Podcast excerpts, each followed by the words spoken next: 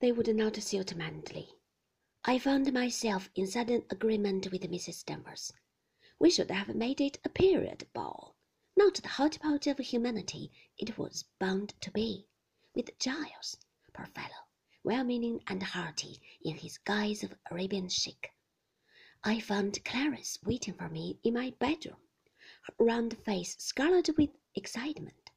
We giggled at one another like schoolgirls, and I bade her lock my door. There was much sound of tissue paper, rustling and mysterious. We spoke to one another softly, like conspirators. We walked on tiptoe.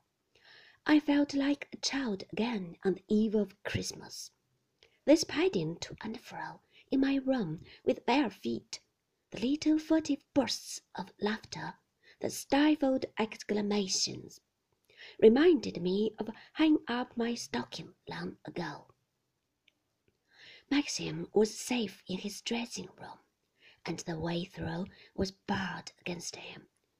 Clarice alone was my ally and favored friend. The dress fitted perfectly. I stood still, hardly able to restrain my impatience, while Clarice hooked me up with fumbling fingers.